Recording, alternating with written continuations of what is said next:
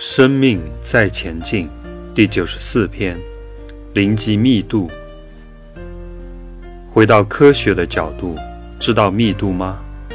密度越大的就越重，往下沉。假设这是二点零的密度，这是一点八的密度，一点六、一点四、一点二、一点零、零点八、零点六、零点四、零点二、零。现在有两个球，一个密度是一点四，另一个密度是零点六。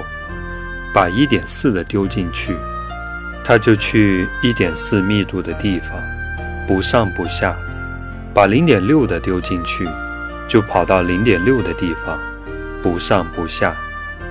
那你知道你死后会去哪里了吗？你只会去你该去的地方。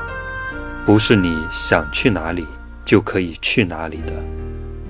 假设你投胎的时候是一点四的密度，生出来后经过生命的成长、心智的改变，死的时候零点六，下辈子来的时候零点六，经过生命成长、心智的改变，死的时候变零点四，零级得到提升，所以。每一次都比之前来的时候更好，但是也有向下沉沦的，所以不是你想去哪里就去哪里的，因为境由心造，相由心生。